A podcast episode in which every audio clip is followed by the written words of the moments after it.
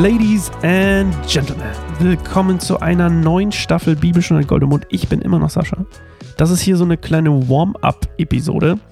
Wenn ihr keine Lust habt, irgendwas über das Setting von der Geschichte zu erfahren, dann macht einfach aus, schaltet morgen wieder ein. I don't know. Ähm, ich habe jedenfalls Lust. Wir haben eine kleine Pause gehabt vom, von der, ähm, vom Markus-Evangelium hier zu Jakob. Und äh, das war ganz gut. Ich habe wieder viel gelesen. Ähm, wobei ich plane, dass in Zukunft keine Pause mehr sein soll. Ich habe so viel Feedback bekommen, dass sich Leute das beim Frühstück reingezogen haben oder bei der Morgentoilette oder beim, äh, beim zu Bett gehen oder wann auch immer, weil es so schön kurz und knackig war. Und ich habe mich so gefreut über das Feedback. Also ähm, immer gerne her damit, wenn es euch gefällt und wenn es euch nicht gefällt übrigens auch. Ähm, dass ich gedacht habe, ich mache es einfach wirklich jetzt immer. Also jeden Tag, solange der Herr das von mir möchte. Oder ähm, irgendwas anderes passiert. Aber auf jeden Fall, der Plan ist, dass es dauerhaft bleibt. Für die nächsten Wochen sind wir erstmal bei Jakob. Und zwar, Jakob war einer der drei, oder was heißt einer der drei? Er war der dritte Erzvater Israels und dann auch schlussendlich der Namensgeber für, für Israel. Also Gott ist ja der Namensgeber, aber ihr wisst, was ich meine. Und er war, Zitat von seinem Papa, ähm, der, sein einziger Sohn. Also der einzige Sohn von Isaac.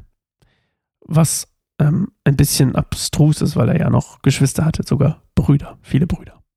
Zumindest sogar ein, ähm, äh, ein Zwilling, sozusagen, also einer, der gleichzeitig rauskam. Aber okay, kann man so sagen. War der einzige Sohn. Naja. Und ähm, er war auf jeden Fall der auserwählte Sohn über den die Segnung quasi weitergehen sollte. Ja? Abraham hatte die Verheißung bekommen, dass, äh, bekommen, dass aus seinem Samen ein Volk wird. Und ähm, diese Segnungslinie sozusagen fließt durch Isaac und durch Jakob und nicht durch seinen Bruder oder seine Brüder. Und ähm, ja, die Geschichte spielt ungefähr, ungefähr 2000 Jahre vor Christus. Jetzt könnt ihr mal auf Google gehen und was ich mal gemacht habe, eingeben, die Welt 2000 Jahre vor Christus. Und dann werdet ihr feststellen, da sind coole Landkarten, die so irgendwie, naja, ein paar Länder zeigen, die man nicht so richtig äh, auf dem Schirm hat. Dass die überhaupt mal, dass es die überhaupt mal gab.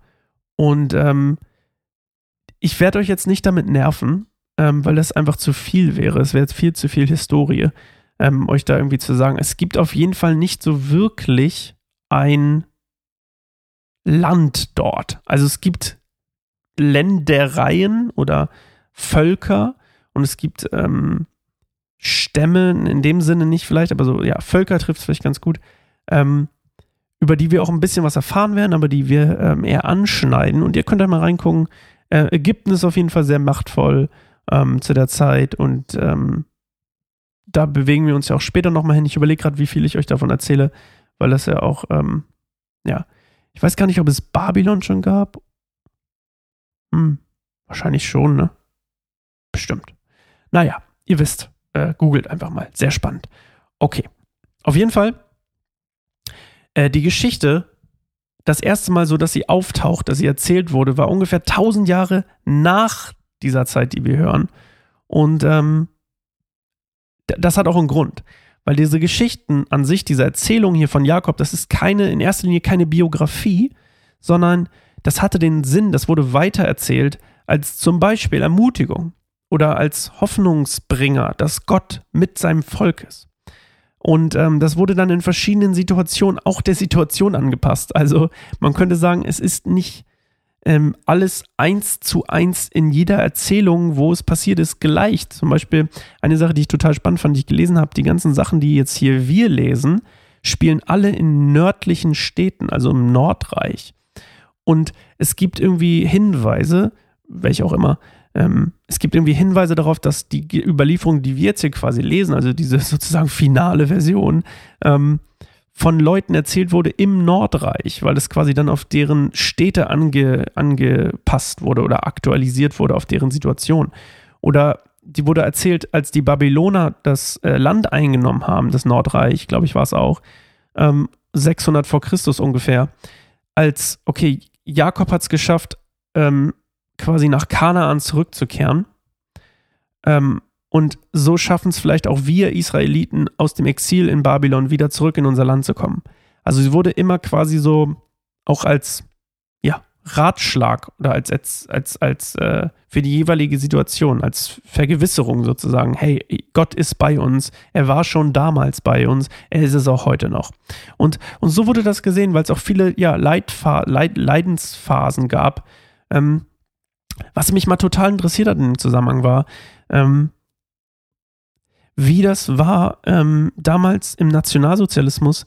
Ob das, ich hab, hätte es mal googeln sollen, habe ich leider nicht gemacht. Ähm, wie, sich da, wie sich da die Geschichten erzählt wurden. Das, ähm, das, das hätte mich mal total interessiert, in, ähm, als sie verfolgt wurden, ob sich das auch angepasst hat oder ob es dann wieder die Versionen waren, die, also, weil wird es dann auf die Situation angepasst, weil es quasi die Tradition damals war? Oder ist es dann heute einfach diese starre Version? Das weiß ich nicht. Auf jeden Fall, wie gesagt, es, ist, es sind Vergewisserungen, Selbstvergewisserungen ähm, und keine unbedingt Berichte der Vergangenheit. So, okay. Ja. Und Jakob, das ist mir aufgefallen, das erzähle ich als letztes, bevor wir Schluss machen für die erste Folge. Jakob ist, warum ich ihn unbedingt nehmen wollte als erstes hier für unsere, wir, wir gehen jetzt ein bisschen über zu Personen, weil ich das irgendwie charmanter fand. Ähm, Jakob ist einfach ein tolles Beispiel dafür, dass, also Gott erwählt ihn und er erwählt ihn aus einem ganz bestimmten Grund, nämlich weil er sein Herz sieht und seine Sehnsucht nach, ähm, nach der Tatsache, Gott dienen zu wollen.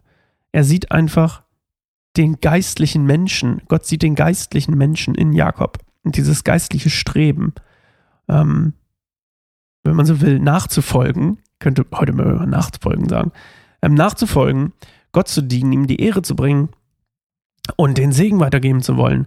Und dieses ganz, sein ganzes Leben ist davon gezeichnet, dass er immer wieder Fehler macht, dass er immer wieder betrügt, dass er immer wieder betrogen wird, dass er immer wieder sündigt, aber Gott bei ihm bleibt und ihn auserwählt hat und treu an seiner Seite ist und Gnade für ihn hat. Ähm, und auch Erziehung und Ermahnung. Und das alles aus Liebe. Es ist eigentlich eine große Liebesgeschichte zwischen Jakob und Israel, wie er dann später heißt. Und ich liebe das, dass er einen neuen Namen kriegt. Ich stehe auf diese Neuanfang-Dinger. Ich stehe auch voll auf Paulus. Ähm, da machen wir auch mal richtig eine schöne Staffel zu. Ähm, nicht nur zu dem, was er geschrieben hat, sondern so, okay, wer ist eigentlich Paulus? Und ähm, ja, ich dachte mir einfach, ich, ich weiß nicht warum, aber es resoniert irgendwie mit mir, dieses, hey, wir machen Kacke, dann, oder ich, ich mache was falsch oder ich mache viel falsch und wende mich vielleicht sogar von Gott ab, weil ich ihn gar nicht kenne oder noch nie kennengelernt habe so richtig.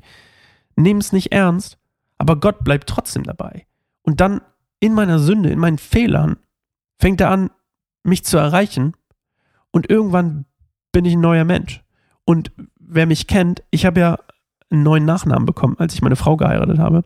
Und das war auch wirklich so ein Knackpunkt ähm, für mich, wo ich ich habe ich hab wirklich das Gefühl, Gott hat mir einen neuen Namen gegeben, äh, weil ich ein neuer Mensch bin.